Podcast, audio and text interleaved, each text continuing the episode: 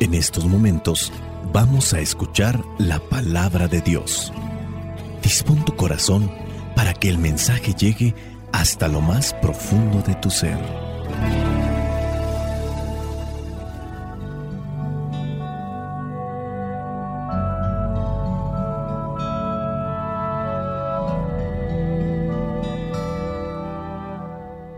El Evangelio que la iglesia nos presenta para el día de hoy corresponde a Juan, capítulo 21, versículos del 1 al 14. Después de esto, Jesús se apareció otra vez a sus discípulos a orillas del lago de Tiberias. Sucedió de esta manera. Estaban juntos Simón Pedro, Tomás, al que llaman el gemelo, Natanael, que era de Caná de Galilea, los hijos de Zebedeo y otros dos discípulos de Jesús. Simón Pedro les dijo, voy a pescar. Ellos contestaron, nosotros también vamos contigo. Fueron pues y subieron a una barca, pero aquella noche no pescaron nada. Cuando comenzaba a amanecer, Jesús se apareció en la orilla, pero los discípulos no sabían que era Él. Jesús les preguntó, Muchachos, ¿no tienen pescado? Ellos le contestaron, no. Jesús les dijo, echen la red a la derecha de la barca y pescarán. Así lo hicieron.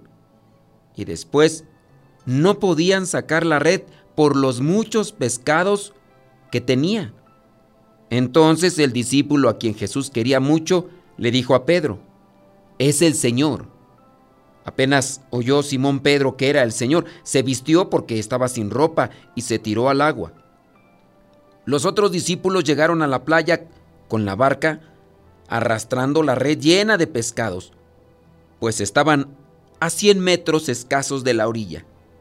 Al bajar a tierra encontraron un fuego encendido con un pescado encima y pan. Jesús les dijo, traigan algunos pescados de los que acaban de sacar. Simón Pedro subió a la barca y arrastró hasta la playa la red llena de grandes pescados. 153. Y aunque eran tantos, la red no se rompió. Jesús les dijo, vengan a desayunarse. Ninguno de los discípulos se atrevía a preguntarle quién era, porque sabían que era el Señor. Luego Jesús se acercó, tomó en sus manos el pan y se lo dio a ellos. Y lo mismo hizo con el pescado. Esta fue la tercera vez que Jesús se apareció a sus discípulos después de haber resucitado. Palabra de Dios. Te alabamos, Señor. Señor Jesucristo, nuestro divino Salvador Gracias te damos por tu infinito amor.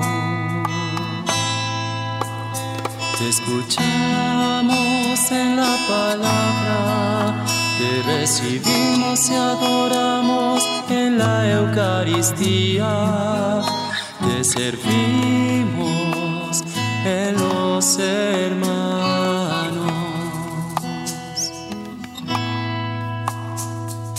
Que seamos misioneros como lo quieres tú, enseñando a los hombres el fuego de tu amor.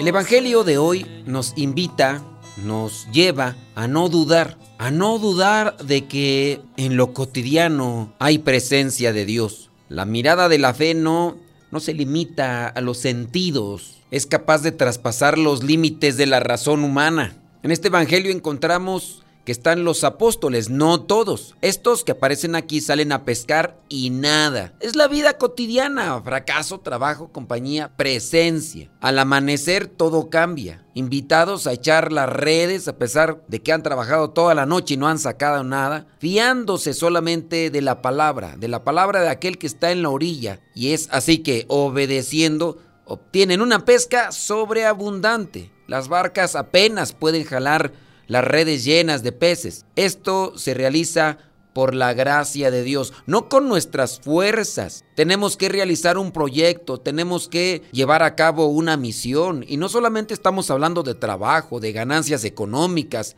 cuestiones materiales, hay trabajos todavía que necesitan mayor tiempo. Solamente ponte a pensar en la crianza en la formación de tus niños, de tus hijos. Van creciendo y no crecen de un día para otro. Necesitan muchos días, muchos meses, muchos años. Se necesita de mucha paciencia, de mucho amor, de mucha entrega, de mucho esmero, sobre todo de mucha sabiduría, pero sobre todo de la gracia de Dios para saberlos conducir. Si buscamos hacer las cosas con la ayuda de Dios, con su gracia, no con nuestras fuerzas, las cosas saldrán mejor. Y es que Dios está siempre presente con nosotros, está vivo. El amor más grande permanece en nuestro corazón en la medida en que nos relacionamos con Él. El amor no puede ser apagado por la muerte.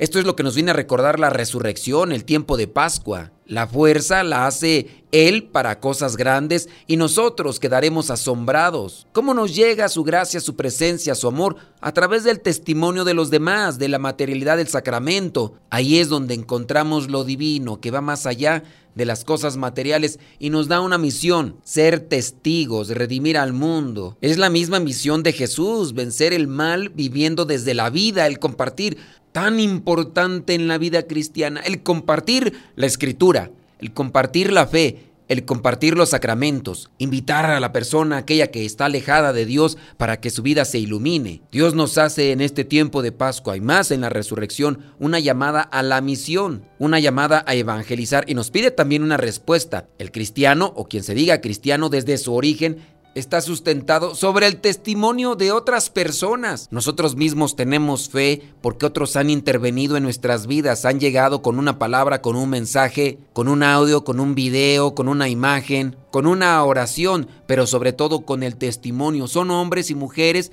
que se han encontrado primeramente con Dios, han aceptado un llamado después han aceptado compartir eso que Él mismo ha depositado en sus vidas y en sus corazones. Después nos lo han compartido. Muy seguramente tú recibiste una invitación, alguien hizo una oración por ti, te regaló quizá una Biblia, un libro de oración, un libro espiritual, te regaló un video, un audio, alguna metáfora, algún versículo bíblico, y eso comenzó a iluminar tu vida. Y ahora aquí, escuchando esto que antes quizá a lo mejor para ti no era simplemente atrayente, incluso hasta te sonaba repugnante, te tapabas los oídos, lo rechazabas, empezabas a chillar los dientes, a crujir las muelas y empezabas a renegar y ahora incluso puede ser que seas de estas personas que no solamente se dan un tiempo para escuchar una reflexión de la palabra de Dios, sino que también lo comparten. Así somos todos puentes de bendición o piedras de tropiezo. Nuestra fe, la fe que tenemos ahora, es gracias a que otros hombres y mujeres han aceptado el llamado del Señor y se han dedicado a compartir la palabra de una o de otra manera. No solo han transmitido sus palabras, sino su vida, que es el testimonio. Ha cambiado su vida y lo testimonian, sobre todo con el amor a los demás, con la caridad, con la amabilidad y la alegría también que es propia de la resurrección, del tiempo de Pascua. A nosotros nos ha llamado la atención en algún momento de la vida estas personas que son amables, atentas, generosas, alegres y que van compartiendo la palabra de Dios en diferentes maneras, ya sea porque dan los temas, ya sea porque proclaman la palabra de Dios, ya sea porque están sirviendo en algún grupo en la iglesia o están haciendo una obra de caridad por encima de la dificultad del clima, la dificultad material, pero siempre con alegría, con generosidad, con gentileza. Esa es la continuación de la misión de Cristo, pero ahora en las personas que han tenido un encuentro con Él. Y nosotros estamos llamados también a ser un reflejo y transmisión de esa misión. Jesús sale al encuentro de estos hombres cansados por la jornada de trabajo que han realizado toda la noche. Pero ese encuentro con el Señor cambia el sentido de lo que está aconteciendo. Esta fue la tercera vez que Jesús se apareció a los discípulos después de resucitar de entre los muertos, dice la misma palabra, y con ello les ha demostrado que su presencia entre ellos todavía sigue siendo signo de bendición. Y es lo que los debe de afianzar, porque el Señor muestra sus maravillas en todo momento, solamente que algunos no somos agradecidos o simplemente no lo vemos. Es verdad, en este pasaje también se da a conocer que les cuesta darse cuenta a estos discípulos que es Jesús el que está ahí en la orilla. El primero que lo reconoce es Juan, el discípulo amado, el discípulo que permaneció fiel al pie de la cruz con María, el evangelista que más habla del amor, Juan. Los ojos del amor, en este caso en Juan, son los que descubren la presencia del Señor, los que penetran hasta lo más profundo, son los ojos que tienen más alcance. Este pasaje es la vida misma de cada día, trabajo, luchas por sacar adelante nuestras responsabilidades, esfuerzos en los que en ocasiones no vemos el fruto del trabajo, contratiempos que hace que las cosas no salgan como nosotros a veces queremos o ya hemos planeado, momentos de frustración por simplemente no obtener lo que ya hemos incluso soñado. No siempre nos sentimos bien y satisfechos, pero aún así no queremos tirar la toalla, queremos seguir adelante. En esta ocasión aquellos pescadores no vieron el fruto del trabajo realizado durante la noche como quizá ya lo habían visto en otros momentos. Aquella noche se les estaba prolongando, porque así pasa. Cuando las cosas no te salen o cuando tienes una enfermedad, la noche se siente más larga, porque detrás vienen otros malos momentos. Aunque algunos decían que comenzaba algo nuevo, hablando de un sentido de la realidad en el caso para ellos, no lo terminan de ver porque todavía no lo comprenden. Por eso aquel amanecer en el agua ahí de Tiberiades tuvo un significado especial. Estamos haciendo referencia a ese momento en que los apóstoles aún no lo tenían todo claro. Algunos hablaban de que Jesús había resucitado, que lo habían visto, que había estado con ellos.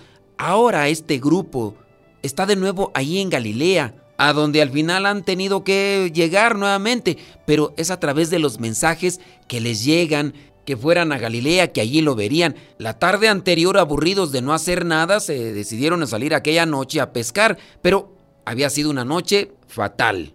Pero aquel amanecer tenía un significado especial. Aquel amanecer en el lago había sido un nuevo amanecer. El trabajo se nos puede hacer duro, la tarea que como testigos tenemos que realizar no siempre es fácil y más en la propia familia cuando son los que más te critican y cuando las críticas te duelen más. Muchas veces parecerá que vamos adelante y atrás al mismo tiempo porque somos frágiles, porque tenemos debilidades. Vamos adelante y atrás porque no avanzamos como queremos o quizá como los demás quieren que avancemos.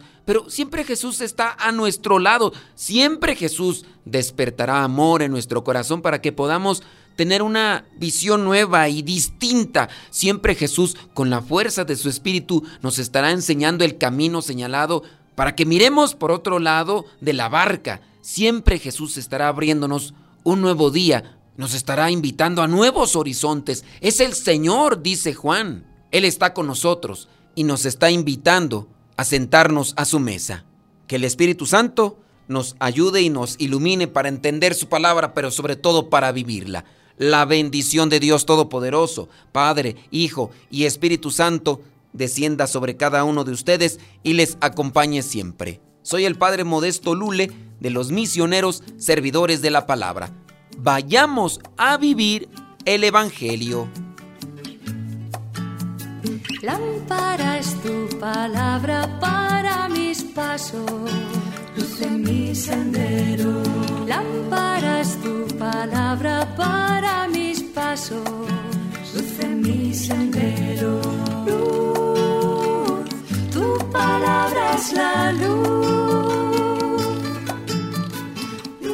Y después de la explicación del Evangelio en el segmento Modesto Radio, les compartimos este bonito canto que se llama Era el Señor de la producción de los misioneros servidores de la palabra. Espero que también este canto les ayude para reflexionar sobre lo que el Señor quiere en nuestras vidas, lo que Dios quiere día con día en nuestra misión cuando estamos a punto de abandonar todo, abandonar el matrimonio, abandonar la educación, abandonar un trabajo, abandonar muchas cosas porque la fatiga nos ha dominado. Dios está ahí esperándonos y nos está dando indicaciones.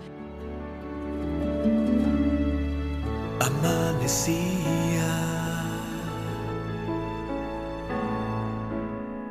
cuando por vez primera. Sus ojos revelaron la ruta de mis sueños. Su camino invitaba a mis pasos a no desfallecer y a no dejar caer nunca más.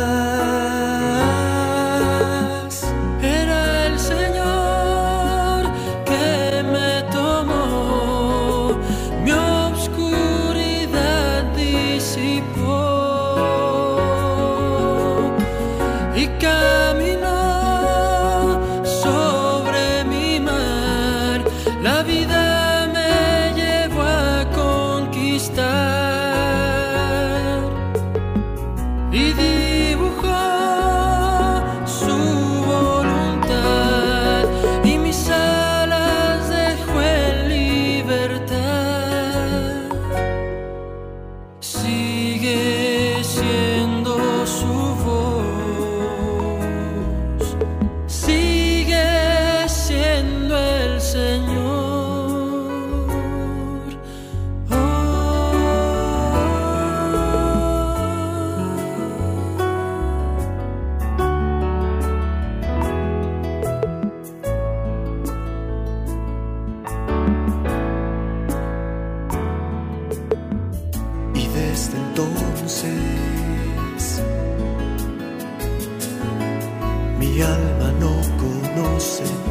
el sosiego. Sus palabras se volvieron tan vivas y sugerentes. Sus silencios hoy me hablan y gritan desde mi corazón.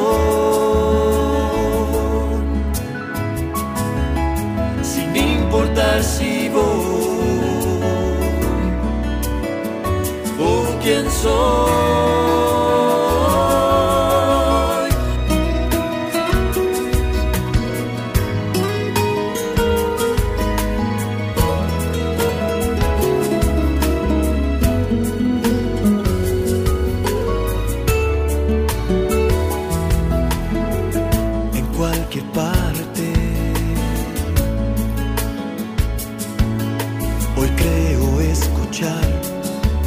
su voz.